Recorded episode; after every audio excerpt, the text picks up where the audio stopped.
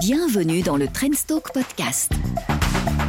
Chaque semaine, les rédactions de Trends Tendance et de Canal Z convient une personnalité du monde économique, politique ou académique pour un long entretien en tête-à-tête. Retrouvez des hommes et des femmes qui préparent la société de demain et vous expliquent en détail leurs réflexions et leurs défis.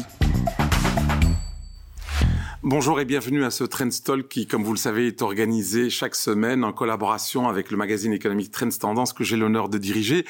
Alors cette fois-ci, on va parler de marché financier et pour en parler, ben, nous avons comme invité aujourd'hui Jérôme van der Bruggen qui est donc le responsable de la stratégie d'investissement de la banque de Grove Petercam. Bonjour Jérôme. Bonjour Hamid. Alors avec vous, on va parler de taux d'intérêt, de dette publique, de bourse, de l'indice Bell 20, euh, de la bourse américaine, des GAFA, énormément. Enfin, on a, on a beaucoup euh, de choses à évoquer avec vous en une demi-heure. J'espère qu'on pourra les évoquer à peu près toutes. Alors, première question, qui est une question liée à l'actualité, c'est le Belvin, donc le fameux indice phare de la bourse de Bruxelles, qui vient, il y a quelques jours, euh, bah, d'avoir effacé toutes ses pertes. Et donc, euh, un peu plus d'un an après, toutes les pertes boursières de l'indice Belvin ont été effacées et il est même à son plus haut historique.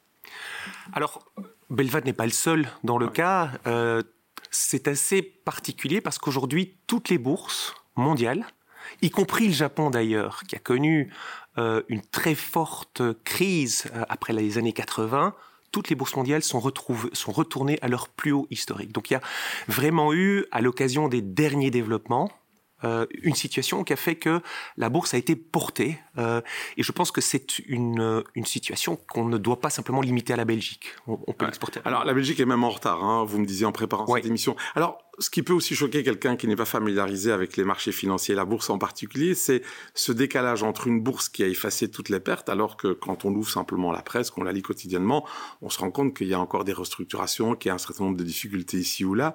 Comment peut-on expliquer ce décalage entre l'économie réelle hein, et puis euh, cette économie financière? Alors je pense qu'il y a eu un décalage entre l'économie réelle et la bourse. La bourse a anticipé le redémarrage de l'économie réelle. Je pense qu'aujourd'hui, l'économie est vraiment en train de redémarrer. On a eu des statistiques d'emploi qui commencent vraiment à s'améliorer aux États-Unis, en Europe, un peu partout dans le monde. Quand on regarde les, taux de croissance, après la, perte de vitesse très forte qu'on a eue pendant la, pandémie, la croissance cette année, d'après le Fonds monétaire, va s'établir autour des 6%. Euh, l'année prochaine aussi 4,5%. Donc on n'est pas dans une économie qui ne croit pas. Non, l'économie réelle, elle aussi, a quelque part pris le pas de quelque chose que la bourse anticipe. Mais c'est un classique. La bourse anticipe toujours ce qu'il va se passer sur l'économie. Alors, euh, vous me permettez effectivement de faire la jointure avec effectivement euh, une autre personnalité, euh, je dirais, de l'économie belge, c'est-à-dire un autre gouverneur, le gouverneur de la Banque nationale, Pierre Runge, qui vient effectivement lui aussi il y a quelques jours d'annoncer que la croissance économique, en tout cas c'est les prévisions de son, de son établissement, la Banque nationale de Belgique, pour la fin de l'année sera 5,5%. Ça c'est des taux auxquels on n'est pas habitué. Comment est-ce possible qu'on arrive à des taux comme ça de 5,5 C'est quoi? C'est le rattrapage de 2020 Précisément. C'est un, c'est un effet de rattrapage qui est en train de se, de se mettre en place, mais aussi euh, l'effet petit à petit de plans d'investissement qui sont aussi en train de se, de, se réaliser. En fait, on doit voir la partie reprise de deux, en deux séquences. Première séquence, tout le monde est confiné, épargne énormément, ne dépense pas beaucoup d'argent. Et puis, les gens sortent, ils ont accumulé de l'épargne et ils sont en train de la dépenser. Donc, c'est la partie croissance qui vient des ménages. Cette dépense d'ailleurs qui est aussi stimulée par des programmes de soutien qui sont mis en place par les gouvernements et qui, pour une grande partie, sont encore un peu là. Mmh et puis après ça, il y a la deuxième partie qui est les entreprises reprennent confiance, puisque les, en fait leurs clients recommencent à consommer, reprennent confiance et se mettre à investir. Et c'est précisément la phase dans laquelle nous sommes maintenant. Les entreprises sont petit à petit en train de remettre en place euh, des usines de production. Euh, et, et d'ailleurs, les goulets d'étranglement et les pénuries dont on parle sont, sont vraiment l'occasion pour les entreprises de mettre en place des nouveaux plans d'investissement dans le secteur des semi-conducteurs. On a des entreprises qui n'avaient pas investi depuis des années, qui sont en train de refaire des usines et donc, cette partie-là est elle aussi en train de, tirer l'économie. Alors, Jérôme, on a parlé de la Belgique, effectivement, avec un taux de croissance, normalement, euh, s'il se vérifie fin de l'année à 5,5%, c'est au-dessus de la moyenne de la zone euro, ce qui est très bien, cocorico pour les Belges. Mais ça reste en dessous de, des taux de croissance des États-Unis et même de la Chine, qui sont à 18%. Pourquoi ce décalage entre notre vieux continent et les États-Unis et la Chine? Si on prend la comparaison des États-Unis, euh, euh, c'est assez simple. En fait, les États-Unis ont réagi très vite est plus fort. Euh, j'ai l'habitude de dire que les États-Unis euh, font des choses simplement avec de gros budgets, tandis que nous, on fait des choses assez compliquées avec de plus petits budgets. C'est effectivement. C'est ce, qui se passe aujourd'hui. Et donc, dans les plans de relance, les Américains ont eu des plans de relance plus ambitieux qu'ils ont fait perdurer. Il y a, le dernier plan de soutien aux ménages est encore en cours. Et puis, on a deux plans qui vont se succéder à ce plan et qui vont, comme je le disais, relancer l'investissement et aussi organiser un peu de redistribution. Et ce sont des énormes budgets qui sont mis en place. Et donc, voilà en même temps, certains atténuent l'argument que vous donnez, Jérôme, dans le sens où ils disent effectivement les Américains ont mis plus d'argent sur la table, mais on ne tient pas compte du fait qu'aux États-Unis, il n'y a pas d'État-providence. Et en fait, certains, alors ils exagèrent peut-être, mais ils disent, vous savez, les, plans Biden, nous, avec l'État-providence, si on tient compte de ces amortisseurs sociaux, amortisseurs sociaux, on a en fait des plans Biden XXL. Est-ce que vous les rejoignez un peu ou pas?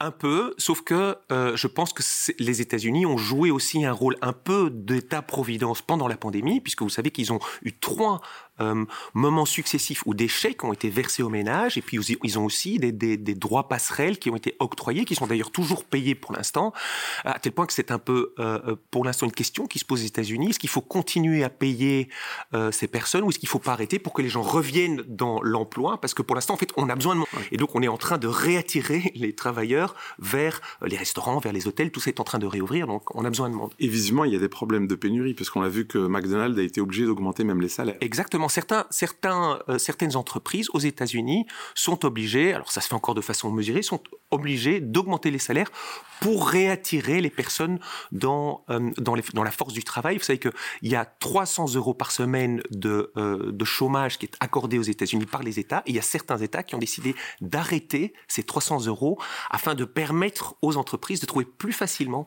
euh, des, travailleurs dans le contexte actuel. Alors, on fait un petit retour en arrière. On a parlé de la croissance belge, mais aussi de la croissance à l'étranger. Une, une, des manières, un des moteurs de cette croissance, c'est la consommation. Vous y avez fait allusion. C'est vrai qu'en 2020, une bonne partie, à cause des confinements, on a été privé bah, de sorties, de resto, d'aller au cinéma, de, voyager, etc. Et donc en Belgique, je crois de, mémoire, on, a épargné 20, 20 milliards pardon d'euros supplémentaires. Hein. Voilà.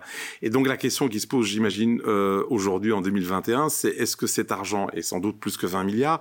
Est-ce qu'il il va se canaliser ou pas vers l'économie réelle? Ça, j'imagine, c'est la vraie question que se posent les économistes c'est une des questions que se posent les économistes, mais on remarque quand même que elle est en train d'être canalisée vers la consommation. Euh, parce qu'en fait, l'augmentation du revenu, euh, je, parle pour les États-Unis ici à nouveau, l'augmentation du revenu du ménage moyen pendant la pandémie, a augmenté de 12%. Donc le revenu disponible des ménages... Le pouvoir d'achat a augmenté en réalité. Exactement, pendant la pandémie, euh, parce que euh, on a donc distribué de l'argent pour permettre aux gens de rester euh, chez eux et de leur permettre de, de, de, survivre en attendant. Donc on a une augmentation des revenus qui a pour le coup pas vraiment été dépensée, qui s'est accumulée, et donc à l'occasion de cette réouverture, cet argent est dépensé. Mais donc on peut, si je vous comprends bien, si je résume votre pensée, on peut, se dire que c'est une crise un peu particulière dans le sens où effectivement aucune usine n'a été détruite, le capital humain malheureusement, en dehors des personnes qui nous ont quittés parce qu'elles ont été affectées par cette maladie, bah voilà, il est resté intact. Est-ce qu'on peut prendre l'image d'une sorte de ressort qu'on a compressé puisqu'on a mis l'économie sous cloche et puis maintenant il se détend parce qu'effectivement il y a les vaccins. Euh... Oui, c'est ça qui se passe et c'est dans les chiffres de, de, de, croissance, dans les chiffres de reprise de l'emploi, dans les chiffres des bénéfices des entreprises, c'est ce qu'on observe. Alors, euh, alors je ne vais pas jouer au Cassandre et, casser votre bel optimisme, Jérôme, mais est-ce qu'on pourrait pas se dire aussi, oui, effectivement, la bourse a anticipé, oui, l'économie réelle a l'air de bien se porter, surtout si, comme vous le dites, une bonne partie de cette épargne qui a été accumulée, une épargne forcée, va vers la consommation. En même temps, certains pourraient vous dire, oui, mais attention, euh, l'économie, euh, elle a l'air de, de, se porter bien, mais elle est encore sous, sous asphyxie, je veux dire, sous enfin, respiration artificielle plutôt, dans le sens où il y a eu le moratoire sur les faillites, il y a encore le chômage corona, etc. Est-ce que vous ne pensez, et les taux d'intérêt qui sont artificiellement fixés quasiment à 0%, ne croyez-vous pas qu'une fois qu'on va retirer toutes ces béquilles, hein, j'ai pas d'autres termes, euh, peut-être qu'on verra que, comme dirait Warren Buffett, que les gens nageaient tout nus? Oui. D'abord, une petite précision. Ça se passe très vite aux États-Unis. En, en, Europe, en général, on a un an de retard. Et puis, il y a des pays pour lesquels ça va durer beaucoup plus longtemps. Par exemple, l'Espagne, avant de retrouver son niveau euh, de PIB d'avant-crise, ça va mettre trois ans alors que les, aux États-Unis, on est en train de le dépasser maintenant. Dans l'Europe, c'est un peu plus tard dans, en général. France, donc, les États-Unis, en un an, ils, ont, ils sont revenus au niveau d'avant. Exactement, oui. C'est dingue. Euh, tandis que, donc, il y a des pays pour lesquels c'est, euh, je dirais, ce rattrapage se passe plus rapidement et d'autres pour lesquels c'est, plus lent pour des raisons spécifiques. L'Espagne, bah, parce qu'il y a le tourisme et que le tourisme, il n'a il a pas encore vraiment été enclenché. Donc, ça, c'est une chose qui est en train d'arriver, on l'espère pour l'instant. Donc, ça, c'est euh, la, la, première chose et le, le, premier élément de votre, de votre réponse. Et donc, ce que je pense, c'est que on ne peut pas, pour l'instant, prévoir euh, de, rattrapage, euh, et que ce rattrapage qui va continuer va venir par la dépense des entreprises. Alors, tout ça s'est fait aussi, euh, je dirais, avec une dette publique qui est devenue colossale. On a dépassé largement les 100% du PIB, Jérôme, vous le savez mieux que moi et que quiconque. Évidemment, il y a tout un débat. Est-ce qu'on doit continuer à s'endetter comme on le fait aujourd'hui pour soutenir effectivement l'économie, l'économie réelle tout court? Et la plupart, en tout cas des économistes en Europe, semblent dire mais oui, parce que les taux d'intérêt sont à 0% et que c'est le bon moment de s'endetter. C'est un discours que vous partagez ou vous dites attention, il y a des nuances à apporter?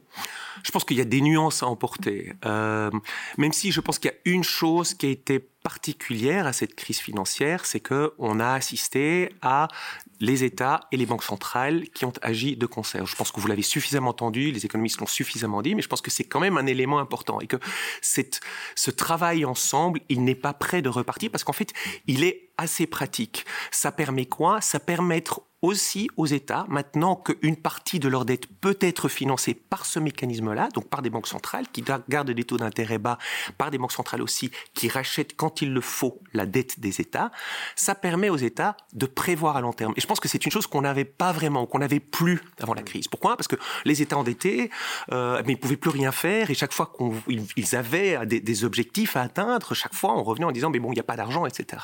Aujourd'hui c'est très différent. C'est quand même très différent à cause de cette connivence qui existe entre les banques centrales et les États. Et donc ça permet de réfléchir à long terme et ça permet en particulier de réfléchir à la transition énergétique. Avant ça, très compliqué d'organiser euh, une transition énergétique dans laquelle les États auront un rôle important. Aujourd'hui, plus facile, mmh. plus, plus organisable. Et je pense que c'est une des choses, un des éléments, un des développements importants de cette, de cette année. C'est le fait qu'on peut maintenant réfléchir. En Alors les États vont bien sûr pas être tout seuls. Les entreprises vont devoir réfléchir aussi, vont devoir réinvestir, etc. Mais c'est, c'est, euh, c'est, ce travail ensemble, donc il va perdurer. Maintenant, ça ne veut pas dire qu'on va s'endetter tout le temps. On peut prévoir à long terme. Et euh, pour revenir sur ce qui se passe aux États-Unis, on a d'autres plans de relance qui sont mis en œuvre, qui ne sont pas des plans de soutien aux ménages, mais qui sont des plans d'investissement, d'infrastructure, en partie pour la transition énergétique. Eh bien, ces plans, ils ne vont pas être financés que par de la dette ils vont être financés aussi par des hausses d'impôts, par de la redistribution. Euh, donc il n'y aura pas que ça. Ce n'est pas, c'est pas comme si on avait ouvert un robinet qui ne va jamais s'arrêter. non, je pense que c'est pas ça. C'est pas l'objectif certainement. Alors on, va parler d'un autre sujet qui est, qui est, très à la mode, en tout cas dans les pages euh, économiques de, de nos quotidiens ou nos hebdomadaires économiques, c'est le retour de l'inflation. C'est vrai qu'à pendant les années, euh, elle était totalement, enfin, elle était aux abonnés absents parle même de fantôme de l'économie, c'est-à-dire de l'inflation. Et là, tout d'un coup, euh, parce que vous y avez fait allusion avec les pénuries de marchandises ou les pénuries de main-d'œuvre, avec euh, la hausse des salaires de McDonald's aux États-Unis, on semble s'inquiéter de cette inflation, mais c'est assez bizarre. Pendant des années, on pleure pour la voir, et là, il y a un début d'inflation, et on pleure aussi. On se dit attention, danger. Pourquoi? Disons que l'inflation est quand même un, lorsqu'on met en place une stratégie d'investissement, est un, un, facteur très important à pouvoir prévoir. Pourquoi? Parce que s'il y a trop d'inflation, historiquement, la politique monétaire commençait à se resserrer, les taux d'intérêt commençaient à augmenter, et donc on freinait la performance de l'économie. Mmh. Donc c'est pour ça que historiquement, quand l'inflation reprend de façon trop forte, les banques centrales avaient tendance à anticiper un réchauffement de l'économie, parce que le réchauffement de l'économie mène à une inflation qui elle-même s'accélère et à monter les taux d'intérêt. Et donc je pense que c'est pour ça que beaucoup de gens vont se dire tiens, les banques centrales nous ont dit que l'inflation a été basse pendant trop longtemps et que donc elles vont permettre à l'inflation de se reprendre l'inflation se reprend maintenant, c'est ce qui se passe. Est-ce qu'elles donc vraiment vont faire fi de leur ancienne pratique de monter les taux d'intérêt? En quelque part, le marché est en train de, se, de tester les banques centrales par rapport à ce qu'ils nous ont dit qu'ils allaient faire. Et je pense que c'est ça que le marché financier surveille. Il surveille si les banques centrales vont bien faire ce qu'elles ont dit. Et pour l'instant, le scénario reste euh, tel que les banques centrales. Et alors, Jérôme, qu'est-ce que vous pensez de cette thèse? C'est une tribune qu'il a accordée, c'est un ancien prix Nobel d'économie, Joseph Stiglitz, qui disait finalement qu'il lui est plutôt keynésien et qui dit bah, tout toute cette inquiétude autour de l'inflation, en fait, c'est une sorte de chiffon rouge que des économistes plus orthodoxes sont en train de nous brandir là sous le nez. Pourquoi? Parce qu'en fait, ils sont pas très d'accord avec tous ces plans XXL de Joe Biden en Europe, et c'est une manière de leur dire arrêtez, arrêtez vos bêtises, si je puis dire, et donc attention, le retour de l'inflation. C'est une thèse parmi d'autres? Mais non, c'est une thèse parce que vous avez toujours, lorsqu'il s'agit de politique monétaire, vous avez toujours les faucons et les colombes. Et le colombe, ce sont les personnes qui disent, écoutez, laissez l'inflation démarrer un petit peu, euh, elle peut se développer, une augmentation des prix, une augmentation des salaires, c'est finalement pas si mauvais pour, pour, l'économie. Et puis vous avez les faucons qui disent, attention, lorsque l'inflation reprend, euh, ça détruit du capital, euh, parce qu'en fait, quelque part, ça érode les pouvoirs d'achat, et donc il faut, il faut combattre ça de façon vigoureuse. Et ce combat entre les colombes et les faucons, il a toujours été là. Et ce qu'on a l'impression pour l'instant, c'est que le monde s'est installé dans dans un monde un peu plus de colombes. On va laisser l'inflation euh, filer un petit peu, mais sans revenir. On va avoir les dix prochaines années certainement un taux d'inflation qui sera supérieur au taux d'inflation qu'on a eu les dix dernières années. Donc dans les dix prochaines années, on va avoir un taux d'inflation qui sera supérieur au taux d'inflation des dix dernières années. Mais c'est pas pour ça qu'on va avoir un taux d'inflation des années 70. On va petit à petit avoir une inflation qui va se reprendre parce qu'on est dans un monde un peu plus de colombes où ce qu'on veut c'est que les prix recommencent à monter et que les salaires gentiment reprennent à monter aussi. Alors la position paradoxalement Jérôme, vous ne pensez pas qu'au contraire ça va inciter encore plus les, les en tout cas je sais pas s'il faut dire épargnants investisseurs à se diriger vers la bourse. C'est vrai que si on laisse par exemple son, son épargne sur un livret d'épargne qui rapporte du 0,11, c'est-à-dire en fait du négatif si on tient compte de l'inflation des frais bancaires, bah plus l'inflation va augmenter, plus évidemment il y aura une érosion de votre pouvoir d'achat. Par contre, les entreprises qui, elles, sont cotées en bourse, elles ont une capacité d'adapter leur prix à la hausse. Donc, est-ce si négatif que ça pour quelqu'un qui est investi en bourse? Pour, pour un investissement euh, à long terme en bourse, euh, l'inflation euh, n'est peut-être pas nécessairement une mauvaise chose, c'est-à-dire que les entreprises peuvent répondre à l'inflation, ou je vais le dire différemment, c'est un investissement dans une entreprise côté en bourse, qui est probablement la meilleure manière de se protéger contre l'inflation. En tout cas, la meilleure manière classique euh, euh, dans, dans, un investissement.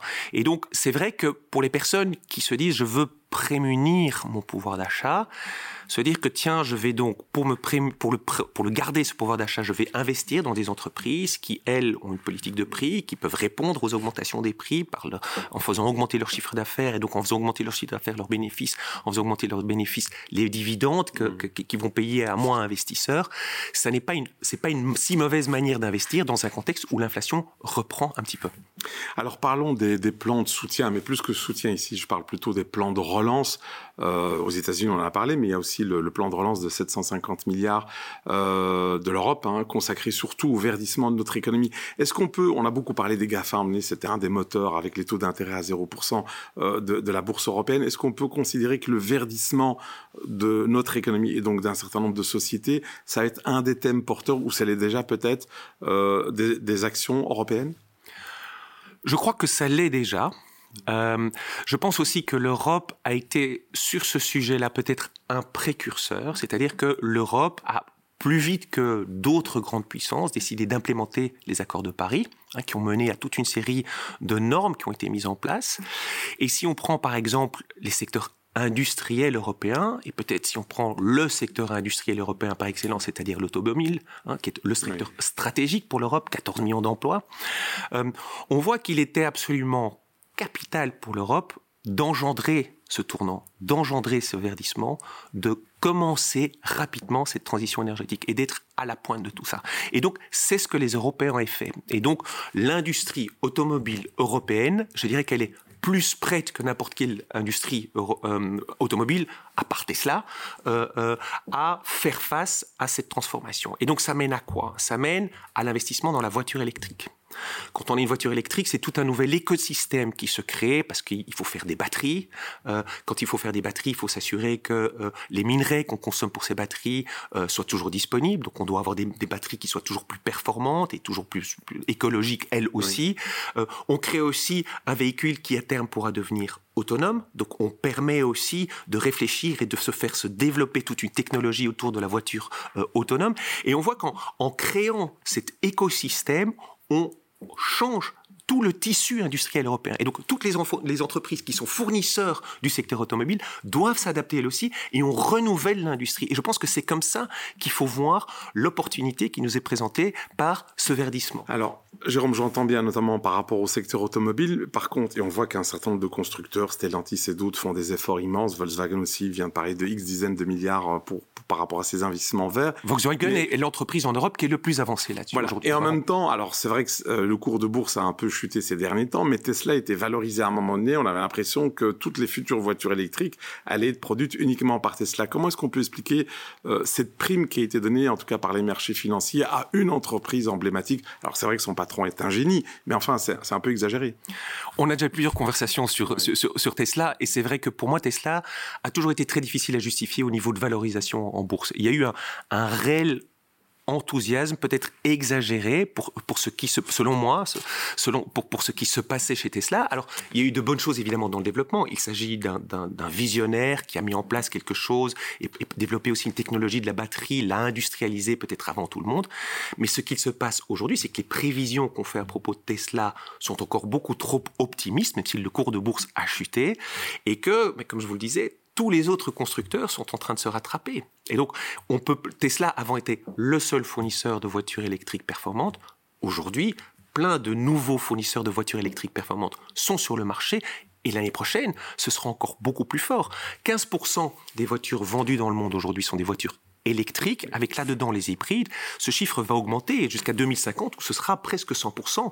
Euh, donc, vous voyez que Tesla fait face à une concurrence et c'est euh, ce qui explique peut-être aussi une partie des raisons pour lesquelles le, cours de bourse a chuté pour l'instant. Alors, on vient de parler de Tesla, on a parlé tout à l'heure euh, du plan de 750 milliards pour verdir nos économies. Euh, quand une entreprise comme Total change de nom, devient Total Energy, on est dans du greenwashing ou vous pensez qu'il y a aujourd'hui vraiment un, un mouvement, une lame de fond qui incite un certain nombre d'entreprises, notamment un pétrolier comme, comme Total, à ne pas se contenter de simplement compenser euh, je dirais, euh, la pollution voilà, des, gisements d'hydrocarbures et d'aller plus loin Je pense que comme toujours, il y a deux types de, réactions. Il y a, une, réaction extrême qui est, en fait, je n'y vais que parce que je suis forcé, que parce que je suis contraint. Ça a été, il faut le dire un petit peu, euh, le sujet des pétrolières, qui s'y sont mis très tard. Mais finalement, elles ont été obligées de s'y mettre. Hein. Euh, vous parlez de Total, Royal Dutch Shell aussi, sous la pression d'activistes, d'ONG, a été obligé de mettre en place des objectifs d'investissement dans les énergies renouvelables. Shell a même été condamné par la justice. Voilà, Shell a été, a été condamné pour ne pas l'avoir fait assez vite. Euh, et donc, c'est une des raisons pour lesquelles, euh, et aussi sur la pression de certains actionnaires très activistes, Shell a changé de politique et petit à petit est en train. Et c'est une bonne chose. Elles ont été contraintes et maintenant ces entreprises réfléchissent à le faire. Il y a l'autre sens, il y a les entreprises qui déjà depuis longtemps sont comme ça, qui ont pris très à cœur de le faire et qui ont peut-être peut-être été trop vite par rapport à, la réalité des choses, à ce que leurs actionnaires voulaient. On, peut peut-être parler de Danone, hein, où on, avait en fait une entreprise qui était allée très très vite et qui finalement, eh bien, son, son, son CEO était mis de côté par les actionnaires parce que ça allait trop vite. Euh, mais là, chez Danone aussi, ça a été une très bonne chose que ça a été fait parce que Danone a créé des standards que maintenant toute l'industrie est en train de est en train de suivre. Donc l'entreprise à mission. Voilà, voilà. Et donc aujourd'hui, ben, voilà, on a ces deux extrêmes et je pense que l'entreprise de demain, c'est l'entreprise qui est un peu au milieu, celle qui fait les choses en, écoutant, en respectant bien les, nouvelles normes qui sont mises en place, mais qui en même temps un réel projet. Et je pense que l'industrie automobile n'est pas un si mauvais exemple de cette chose-là, parce que finalement, au bout du compte, on est en train de créer un réel nouveau produit qui sera très utile, notamment dans les, dans les villes, la voiture électrique pas. Alors Jérôme, on arrive tout doucement au terme de cette émission, le, temps file euh, très rapidement, euh, ce qui est très bon signe, ça veut dire qu'on ne voit pas le temps passer avec vous. Euh, parlons un peu de fiscalité. Alors, il y a un certain nombre de, de, pays qui sont pleins, ils sont très nombreux, du fait que les GAFA, Google, Apple, Facebook, Amazon, etc., payent pas d'impôts, très très très très peu, grâce à des montages fiscaux tout à fait logos internationaux. Et euh, ça fait des années qu'on essaie de taxer ces fameux GAFA. Et là, finalement, il a fallu que Joe Biden arrive, et euh, visiblement, il arrive à imposer un impôt minimum de 15%, en tout cas pour ce genre de multinationales. Alors on pourrait dire, Cocorico, génial, euh, elles vont payer leur dû, et puis c'est normal, on est en crise, on a besoin de, faire rentrer l'argent dans les caisses de l'État. Mais alors au niveau marché financier, est-ce que c'est une bonne ou une mauvaise nouvelle euh, ou une mauvaise chose dans le sens où les GAFA figurent dans le portefeuille de beaucoup de, bah, sans doute de téléspectateurs qui nous regardent en ce moment-là bah, c'est pas bon pour le profit de ces entreprises. Est-ce qu'elles vont être pénalisées? Est-ce qu'elles le sont déjà en bourse? Alors, c'est vrai que, bon, d'abord, les, les, plans de Joe Biden ne sont pas encore euh, complètement votés et ces taxes de, de, de, minimum 15 Ça doit être validé encore à venir. Ça doit être, ça doit être encore, ça doit encore être, être validé. Et même aux États-Unis, vous savez que Joe Biden a proposé une, euh, euh une augmentation de l'impôt des sociétés et passer de 21% à 28% sur une longue période. Hein. Et donc, c'est vrai que on sent qu'on est un petit peu un tournant au niveau de l'impôt des sociétés, où précédemment c'était la chasse ou la course, pardon, à l'entreprise qui paierait le moins d'impôts ou au pays qui proposerait le taux d'imposition le plus faible à son entreprise, et que maintenant, notamment sous l'influence de Joe Biden, mais, l'Europe, euh, depuis longtemps, c'est quelque chose qu'elle désire euh, obtenir, euh, a mis, si vous voulez, un seuil, ce seuil de 15% pour les entreprises qui ont minimum 10% de, de, de, marge, qui devrait être d'être payé. Donc c'est un nouveau développement. Mais n'oubliez pas, et donc c'est vrai que si on regarde l'impact sur les bénéfices d'entreprise, ben mécaniquement, oui, les bénéfices d'entreprise ne vont pas croître aussi rapidement, et en tout cas, ça, ça va avoir un impact, ça va ralentir le bénéfice net, la capacité des entreprises de générer des bénéfices nets. Mais en même temps, euh, et Joe Biden est le premier à le faire, ils font ça avec des plans d'investissement. Et ce plan d'investissement qui vient avec cette augmentation d'impôts, c'est quelque part la compensation, mais c'est aussi pour dire, voilà, nous sommes, en train de transiter dans, dans une sorte de nouvelle ère où les entreprises participent à la transition écologique. Et Joe Biden a une bonne manière de dire, il dit, les entreprises doivent payer leur fair share, ce qu'elles doivent, avoir leur partie prenante à toutes ces choses on va lancer des grands plans d'investissement, on va mettre un objectif de transition écologique, donc on va faire tout ça, vous allez voir, ça va vous permettre d'avoir un contexte, un peu de clarté, un peu de visibilité pour vos investissements, mais en même temps payer votre fair share avec un taux d'imposition qui augmente un petit peu. Mais est-ce qu'on peut dire que c'est quasiment un tournant historique, parce que les plus anciens qui nous regardent se souviennent de l'ère de Reagan, de Thatcher, où là les taux à l'impôt des sociétés des années 80 étaient peut-être de 50% quasiment, et euh, ça n'a eu de cesse de baisser, hein, une course vers le bas. Est-ce qu'on peut dire qu'avec que ici Biden, s'il y arrive en tout cas, euh, c'est un changement d'air? Je crois que je crois que c'est un réel changement. Je crois, je crois qu'on est, c'est vrai aussi à cette occasion-ci, et peut-être que la pandémie était le catalyseur, et l'élection de Joe Biden peut-être un peu aussi était un catalyseur de ce changement d'air euh, qui s'était installé euh, sous sous les, personnes que vous avez que vous avez précitées, et qui, selon moi, devraient avoir des entreprises qui ont plus de visibilité pour investir, mais payer leur fair share. Alors terminons sur un peu, je dirais, ce secteur qui est, qui est depuis des années la coqueluche de la bourse. C'est les GAFAM, hein, Google, Apple, Facebook, etc. Euh, on le voit bien, bah, ils sont impactés par cette, ce taux d'imposition minimal. Euh, enfin, encore faut-il qu'ils voient le jour, puisque visiblement Amazon n'a pas 10% de marge et ne sera pas affecté. Peut-être, probablement pas. Voilà.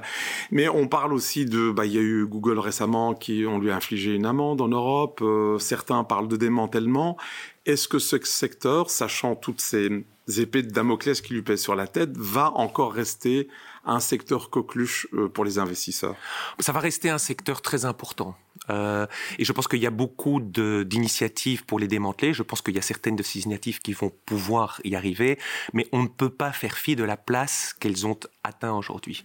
Ceci dit, c'est vrai que les décennies qui viennent ne sont pas nécessairement les décennies des GAFAM. C'était la décennie précédente. C'est là qu'elles ont fait tous les investissements et qu'elles ont quelque part euh, le fruit d'investissements futurs. Moi, je pense que la décennie qui vient, c'est plutôt la décennie des entreprises industrielles, mais qui vont s'adapter, qui elles aussi vont implémenter certaines des technologies des GAFAM, notamment dans la digitalisation. Elles vont digitaliser leur, leur process d'investissement, innover et aussi bénéficier de cette vague d'investissement qui vient. Donc, je pense pas que les GAFAM vont euh, tout à coup, euh, euh, je sais pas, connaître un crash, Mais je pense que dans la décennie qui vient, c'est peut-être pas nécessairement ces valeurs-là qui seront les meilleures performantes comme, comme elles l'ont été. Alors, est-ce que c'est plutôt quelque chose de très, de, de, très positif, je dirais, pour les bourses européennes, dans le sens où euh, la plupart des indices boursiers, notamment en Allemagne, en France, regorgent euh, bah, d'entreprises industrielles? C'est vrai que c'est bon pour les entreprises européennes industrielles. Et c'est vrai qu'en Europe, on trouve plus d'entreprises euh, industrielles qu'aux États-Unis. Alors, il nous reste encore une minute, Jérôme. Un petit mot sur le luxe. Le luxe qui cartonne, hein. les grandes valeurs, style LVMH, L'Oréal, Hermès et tout.